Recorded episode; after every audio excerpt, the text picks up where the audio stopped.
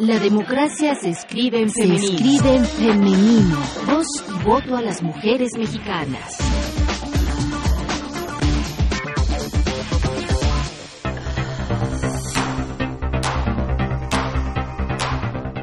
De veterinaria a ser la mujer más cercana a Andrés Manuel López Obrador.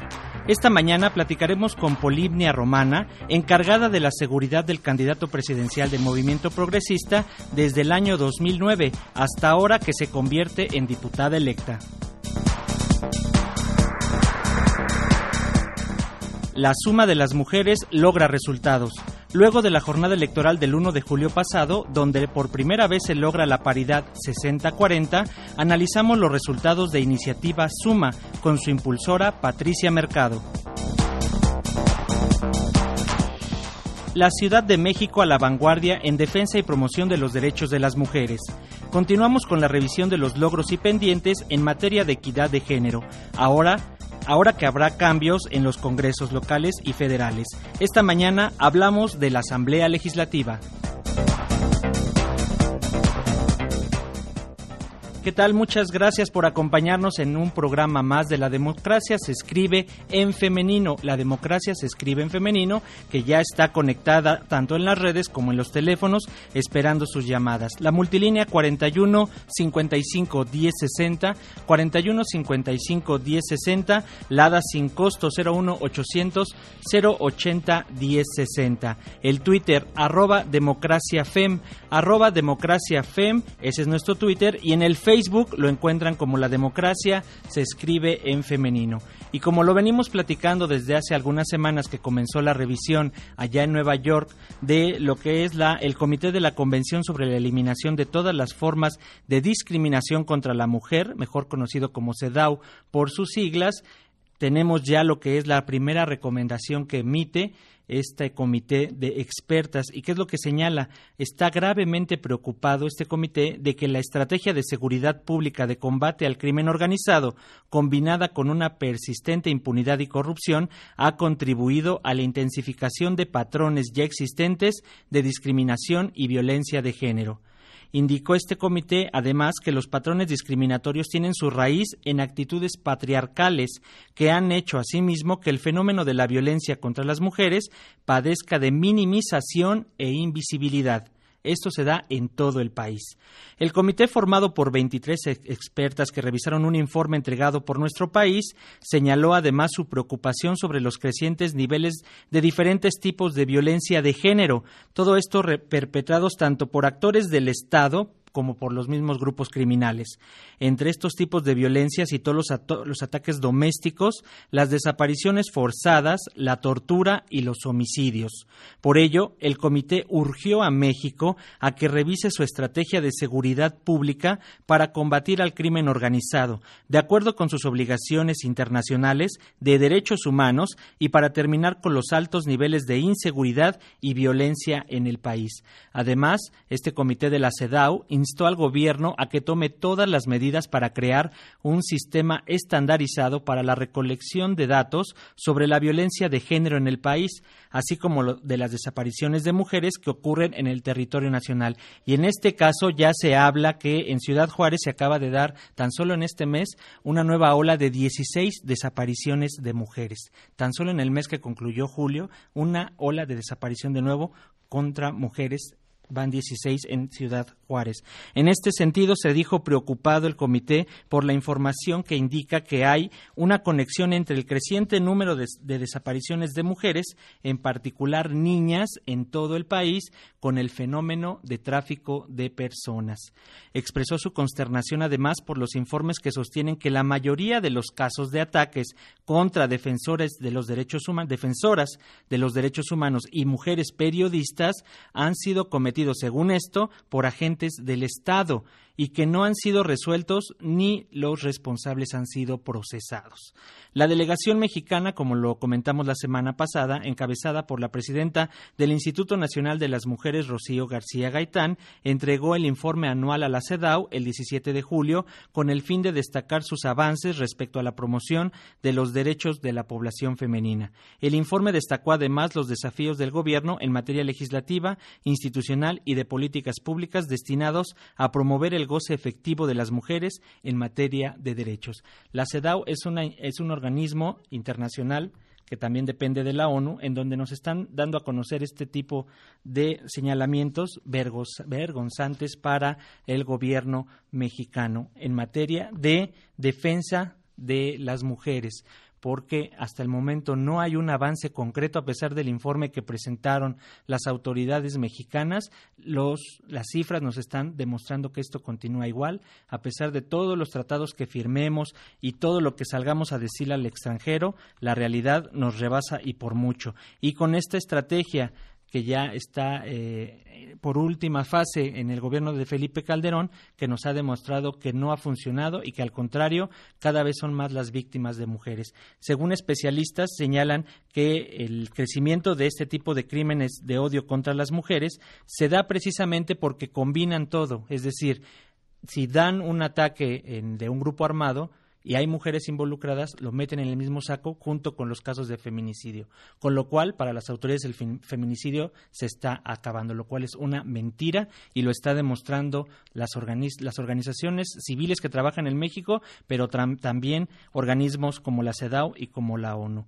Esperemos, esperemos que esta legislatura que comienza en septiembre pueda hacer algo para erradicar ya por fin este fenómeno tan lacerante y tan lastimoso como es la violencia no solo contra mujeres, niñas y niños, sino con cualquier ciudadano y ciudadana. Así que estaremos pendientes de qué es lo que pasa y, bueno, un tache más para el gobierno mexicano en materia de seguridad y en materia de defensa de la promoción de derechos de las mujeres.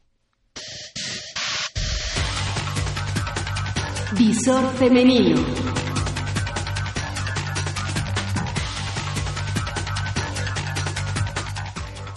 La presión social ni la política rinden frutos para evitar que el presunto abusador sexual Rubén Escamilla, diputado local electo por el PRD y, jefe delegacional con licencia en Tláhuac, asuma el cargo de asambleísta en septiembre. La bancada del PRD en la Asamblea Legislativa del Distrito Federal hizo valer su mayoría para rechazar un punto de acuerdo mediante el cual se evitaría que Escamilla ocupara una curul en la Asamblea. El punto de acuerdo fue promovido por el diputado local del PAN, Carlo Pisano, quien consideró que sería indigno de Escamilla ocupar un espacio legislativo cuando existen pruebas de que solicitó favores sexuales a una trabajadora a cambio de otorgarle una base laboral en Tláhuac.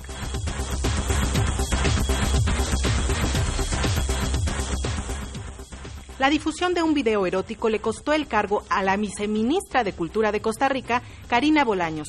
La presidenta Laura Chinchilla destituyó a la funcionaria por protagonizar una filmación que empezó a circular en redes sociales y en la cual la exfuncionaria manda un mensaje erótico a su pareja. El gobierno de Costa Rica reconoció que la grabación está estrictamente relacionada con la vida privada de Bolaños y no con su quehacer como funcionaria pública. Aún así, la presidenta Chinchilla decidió separar a la viceministra de Cultura de su cargo.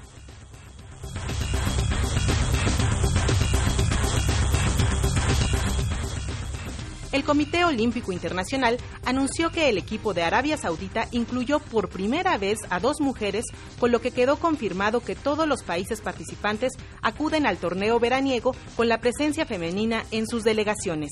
De esa forma, la judoka Yudjan Ali Saraj y la atleta Sara Atar fueron incluidas en la plantilla para representar al país de Medio Oriente. Otros dos países participantes que nunca habían incluido a mujeres en sus delegaciones olímpicas son Brunei y Qatar. En Londres 2012 será diferente, pues la abanderada de la delegación qatarí fue la tiradora Bayyan Al-Ahmad, por eso, más de 10.000, eh, con esto, más de 10.000 atletas participan en los Juegos Olímpicos de Londres 2012 y las mujeres son nuevamente más de 40% del total. Esto marca un esfuerzo de un siglo para reducir la brecha de género que ha afectado al movimiento olímpico desde su inicio en 1896.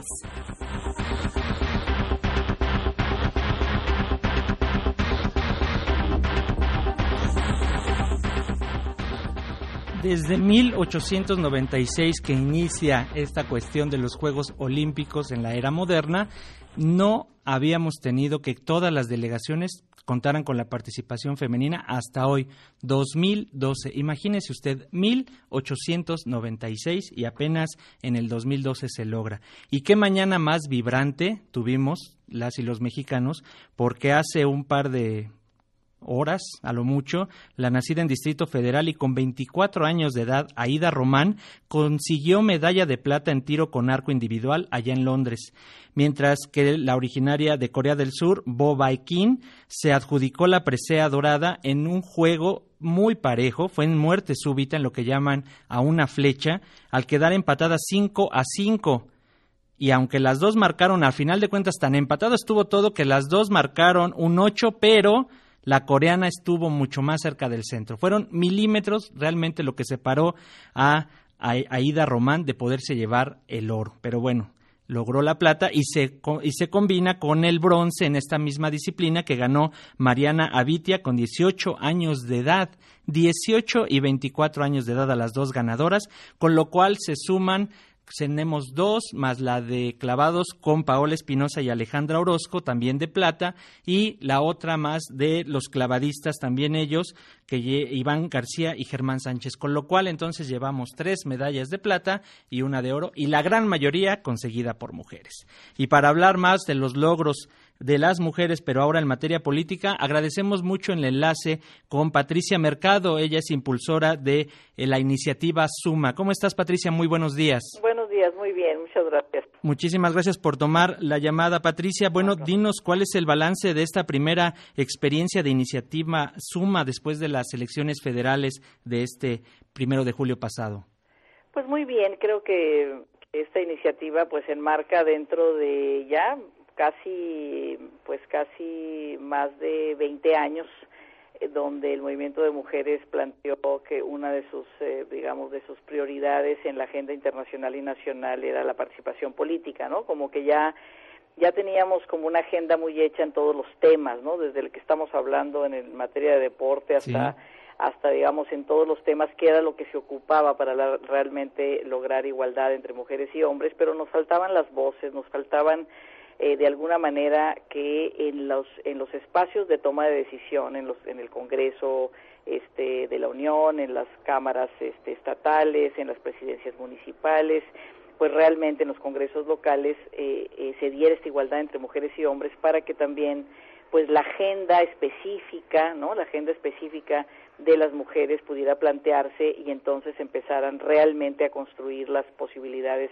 de una mayor igualdad. Por eso estamos viendo lo que estamos viendo, o sea, estamos viendo cosas inéditas porque finalmente, bueno, pues se han ido moviendo las instituciones, las políticas públicas, hemos ido rompiendo inercias a partir también de una mayor presencia de mujeres en el liderazgo político, que finalmente pues son los que construyen los acuerdos de por dónde se mueve la sociedad, por dónde se, dónde se invierte el presupuesto público para generar mejores condiciones de vida, este, legislaciones, digamos, eh, a favor de derechos para todos, la última legislación muy importante el año pasado, la reforma del artículo primero que reconoce los derechos humanos, los derechos humanos de todos, entonces nos, nos coloca como en otra situación. Y ahora con más mujeres nos ha ido muy bien, creo que ahora en el Congreso de la Unión yo decía que Suma se inserta dentro de un muy buen panorama, digamos, en muy buen panorama para las mujeres en el sentido de una sociedad mexicana que está cada vez más eh, trabajando a favor de que este, los derechos, digamos, que tenemos consagrados en la Constitución y en todo el acuerdo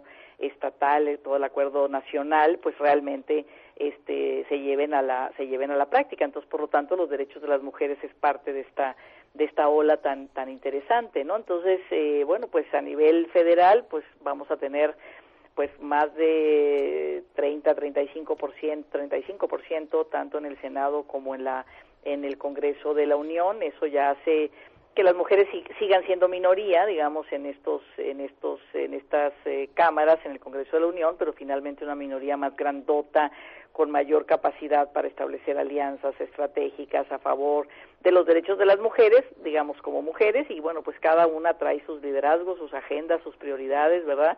Que, que, van a también eh, mostrar estas mujeres, pues, de qué están hechas y qué que llegaron a ser al, al Congreso. Y también en los congresos, en los congresos eh, locales, pues hubo en algunos, creo que en el Congreso, eh, en, el, en, el, en el estado que más eh, dificultad y que no se movieron los indicadores fue Jalisco. Es un estado donde no se movieron. Yo no sé si esto de este, como dice la canción, ¿no? Este, Jalisco no se rajan o una cosa así. El machismo nos está ahí produciendo problemas, pero Jalisco no se mueve. Y no es una cuestión de que un partido, otro partido, sino en general la posibilidad de, de, desarrollo político de las mujeres, ahí tenemos un foco rojo que vamos a trabajar, que vamos a analizar qué pasa, por qué las, las, las cosas suceden de esta manera en Jalisco, pero en los demás estados muy bien, o sea, realmente se movieron los indicadores, llegaron más presidentas municipales, más mujeres al Congreso, eh, este, y creo que, bueno, pues esa, esa finalmente es la tendencia, ¿no? Esa es la tendencia y esperamos que, que así siga, las mujeres están muy dispuestas, están formando, eh, este, esta cuestión de que no hay mujeres, pues realmente está muy superado, ¿no? Las mujeres realmente están ahí, están formadas, tienen, eh, son profesionistas, la mayoría de ellas que quiere arribar a un puesto de, de espacio de, de, de un, un, puesto de, decisión, de representación popular.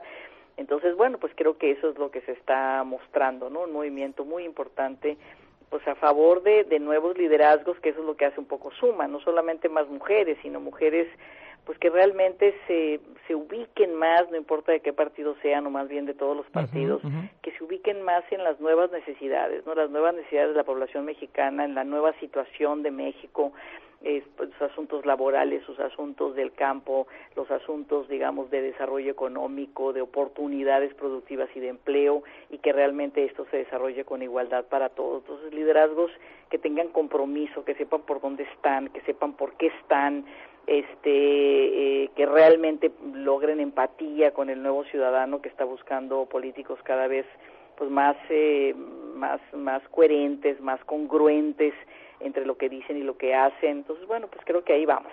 Así es, que qué bueno que se logran estos avances, Patricia, a nivel federal, pero hay estados, de acuerdo con datos del IFE, eh, que, por ejemplo, Zacatecas y Baja California, ninguna mujer fue electa. Llegaron a congresos, pero por la vía plurinominal. Es decir, sí falta todavía revisar por ahí qué es lo que está pasando, porque eh, cuál sería también eh, tu, tu, tu, hipótesis de qué fue lo que pasó esta vez con una candidata igual a la presidencia que no logra un, un buen este, puntaje para quedar en un tercer lugar.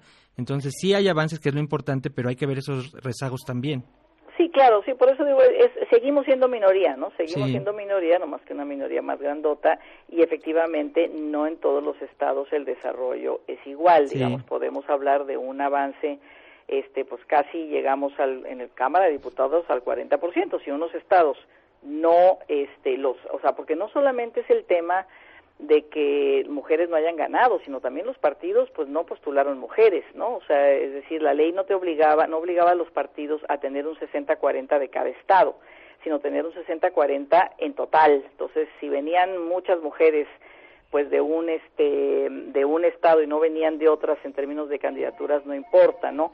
Y entonces el, el eh, por ejemplo en Tabasco la mayoría del Congreso tenemos 18 mujeres y 17 hombres. La mayoría van a ser mujeres.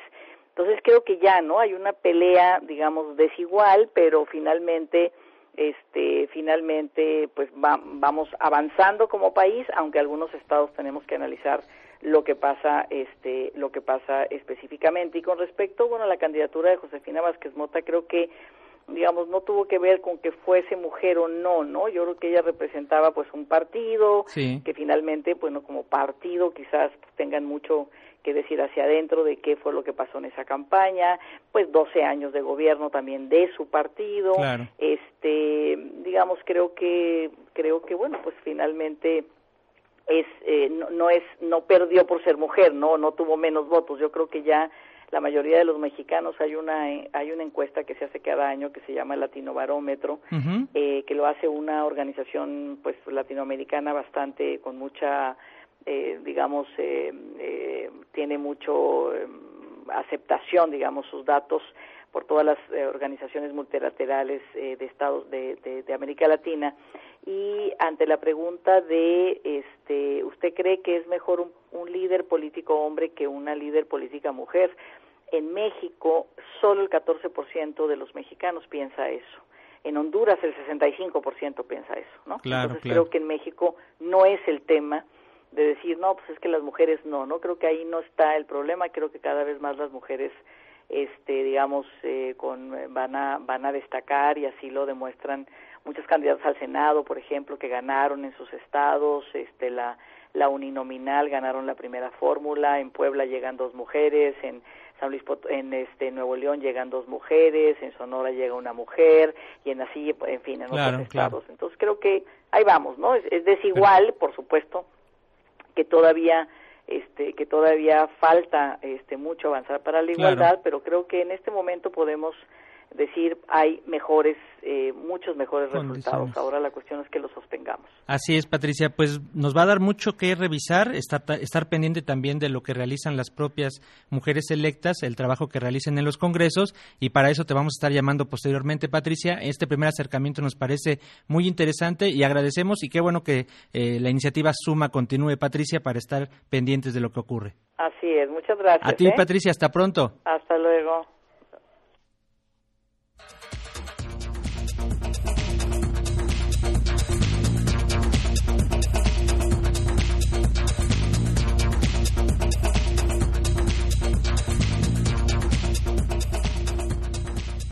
Y acerca de los logros y estas revisiones que estamos realizando, escuchemos el reportaje de Eliud Hernández acerca de lo que ocurrió en la Comisión de Equidad de Género en la actual legislatura que está por despedirse ahora en la Asamblea Legislativa del Distrito Federal. La Ciudad de México se caracteriza por estar a la vanguardia en la aprobación e implementación de legislaciones progresistas en materia de género. Esas leyes son cimiento para construir la equidad. De ello habla la diputada local Beatriz Rojas Martínez, presidenta de la Comisión de Equidad de Género de la Asamblea Legislativa. En la Ciudad de México, a partir del 2007 y 2008, entran en vigor dos leyes, dos leyes que son muy importantes para las mujeres del Distrito Federal, que es la igualdad sustantiva entre mujeres y hombres y la ley de acceso de las mujeres a una vida libre de violencia lógicamente más para el Distrito Federal. Pues en, este aspecto se abrió un parteaguas en la construcción de acciones y políticas públicas en favor de las mujeres y niñas. Y aquí lo, lo más importante es que ya es un decreto de presupuesto de la ciudad, que significa esto que es forzoso destinar presupuesto con perspectiva de género. De la mano de organizaciones como el Observatorio Ciudadano Nacional del Feminicidio, la tipificación de esos crímenes de odio contra las mujeres fue uno de los logros de la legislatura que está por concluir. De ese y otros avances nos habla nuestra entrevistada. Yo creo que en tres años hicimos un trabajo muy importante. Los avances tanto para erradicar la violencia, para los avances en políticas públicas de género, la defensa de, las políticas de salud, en el derecho a decidir de las mujeres, pues sin duda ahí estuvimos a la defensa y es muy satisfactorio. Una de las muy importantes que apenas se publicó el jueves de la semana pasada fue precisamente los protocolos para investigar detalladamente los feminicidios, pero también este se publicó las modificaciones que se hicieron a la ley de acceso, donde debe haber una línea de internet donde se lleve claramente el registro de mujeres y niñas desaparecidas. Sin embargo, en el Distrito Federal la participación política equitativa sigue siendo uno de los grandes retos. Actualmente, en la Asamblea únicamente existe 28% de representación femenina, es decir, de 66 legisladores, únicamente 18 son mujeres. Eh, una de las propuestas, y es un reto eh, que todavía se queda pendiente y algo por hacer, una de las propuestas que yo hice en asamblea fue, precisamente buscar la, la paridad cuando hacíamos la propuesta de modificación al Código Electoral del Distrito Federal. Ahí es donde nosotros pedíamos esa equidad, que fuera 50-50. Sin embargo, no tuvimos buena respuesta de las diferentes fracciones de, de la Asamblea Legislativa, incluyendo del PRD, y buscar lo que no logré, las suplencias del mismo género, para que la mujer, por cualquier motivo u razón, si tiene que este pedir licencia, garanticemos que no se viole la ley, que quede en la curul nuevamente su suplente y que sea que sea mujer. Escuchamos a la diputada local Beatriz Rojas Martínez, presidenta de la Comisión de Equidad y Género de la Asamblea Legislativa del Distrito Federal. Para la democracia se escribe en femenino, Eliud Hernández. Y es un gusto tener en la línea telefónica a Polimnia Romana Romana Sierra Bárcena. Ella es candidata electa para justamente la Asamblea Legislativa. Polimnia, ¿qué tal? Muy buen día. Hola, ¿qué tal, Francisco? Buenos días. Muchas gracias por la, por la entrevista. Eh, desgraciadamente es muy poquito tiempo, pero te vamos a invitar, Polimnia, porque tú también tienes ganas de estar aquí en cabina, de que, puedas estar en nuestros próximos programas, porque es muy interesante conocer la historia de Polimnia, porque ella inicia su carrera cuando eh, ella inicia una carrera de veterinaria, Polimnia, y de repente... por azares el destino, llega al gobierno del Distrito Federal para estar al lado nada más y nada menos que Andrés Manuel López Obrador y entras al equipo de logística y te vuelves parte fundamental de, su seguridad. Pues sí, tuve el honor de trabajar nueve años con Andrés Manuel López Obrador y ahora pues la vida vuelve a dar un giro y me pone en un lugar, me parece muy importante en estos momentos para la ciudad. Voy a formar parte del grupo del PT en la asamblea, donde somos tres mujeres y dos hombres. Ah, muy bien, muy bien. Sí. Para, eh, sí. Sí, dime. Ah, bueno, eh, te quiero contar yo represento al, al distrito 25 en Álvaro Obregón, un lugar donde se necesita mucho apoyo para las mujeres, ya que pues las jefas de familia eh, eh, dirigen una de cada tres familias en la delegación. Estamos hablando, el 30% de las familias de Álvaro Obregón tienen familia. Y de estas jefas de familia, la gran mayoría son madres solteras. Eso nos está hablando de una población eh, que necesita mucho apoyo del gobierno del Distrito Federal, pero sobre todo desde la Asamblea.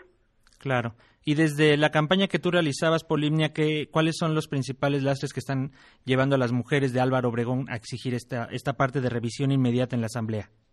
Este, pues mira, en la campaña me encontré en su mayoría con mujeres, porque la gran eh, parte de, la población son mujeres y además son más participativas que los hombres, entonces salían más a la calle a platicar conmigo y me cuentan que pues necesitamos mucho apoyo, eh, leyes todo un poco menos engorrosas para lo de las becas, las entregas de estos apoyos son todavía muy difíciles de cobrar para las mamás y no nada más tenemos que ver el hecho de darles becas para mitigar un poco esta esta pobreza y esta marginación que viven sobre todo a las afueras del del centro. Claro. También necesitamos eh, que ellas no necesiten las becas o sea, hay que ver políticas de forma, pero también las de fondo. o sea, ¿por qué estas mamás necesitan esas becas? Hay que ver que no las necesiten, al mismo tiempo que dárselas en lo que construimos una política económica que lleve a estas familias a sustentarse por sí mismas. Así es. Oye, Polimnia, yo creo que no vas a extrañar mucho tu carrera de veterinaria ahora que vas a estar ahí en el ámbito de la política, ¿verdad? ¿Cómo te sientes? No, no, ¿Lista? Está, en, está en pausa la veterinaria. Aunque la carrera, eh, digo, es, es medicina. Claro. Es medicina veterinaria, pero digamos que eh, tengo un amplio conocimiento de eh, del cuerpo humano, pero sobre todo de lo que puede llegar a ser un hombre o una mujer en condiciones de vulnerabilidad. Claro, claro. Y vas a tratar ahora ya no con ese tipo de animales, sino el animal político, ¿no te parece más riesgoso? Este es un poquito más complicado porque les da la sensibilidad que tienen los maravillosos animales. Exactamente, por lo menos son más agradecidos. sí, a mí me da mucho gusto formar parte de un grupo que es el PT. Claro. Que, bueno, justo ahorita estoy en una reunión con diputados y senadores. A mí me da mucho gusto porque en, en, estas reuniones donde se ve que las comisiones y todo eso, estamos todos por el mismo camino. Tenemos todos el, el, el mismo objetivo en la mira. Claro y la ciudadanía va a estar muy pendiente de lo que se realice Polimnia porque como dices no la ciudadanía ya no tan fácil va a dar y va a permitir que se den pasos atrás en lo, en lo alcanzado pero bueno te dejo la invitación abierta Polimnia por favor para que puedas estar aquí en cabina y ampliar más de estos temas y que nos puedas dar este panorama que trae y la agenda que trae el PT y poder avanzar en ella y, y también estar pendiente y decirte aquí lo que la ciudadanía está opinando del tema ¿te parece?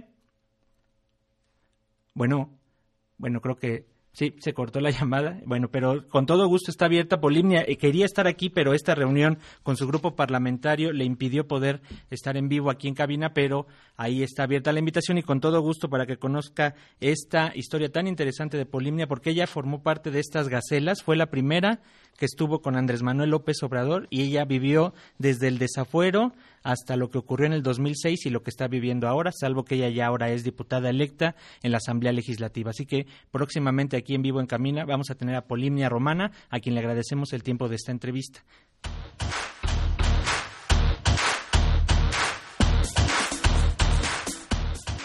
Culminamos esta democracia se escribe en femenino del día de hoy y en el reportaje y voz participamos Eliud Hernández, la musicalización de Daniel García, controles técnicos en estudio Guillermo Lagarda, aquí en cabina de transmisión Francisco Aguilar, asistente de producción y llamadas Mónica Salcedo y Janet Salvador, coordinación general y conducción de Francisco Muñoz, todos y todas bajo una producción de Guadalupe Sánchez para Radio Educación. Las mujeres participamos y también decidimos. Decidimos. La democracia se escribe en femenino. 1060 de amplitud modulada. Radio Educación. Desde la ciudad más poblada del mundo. Radio Educación.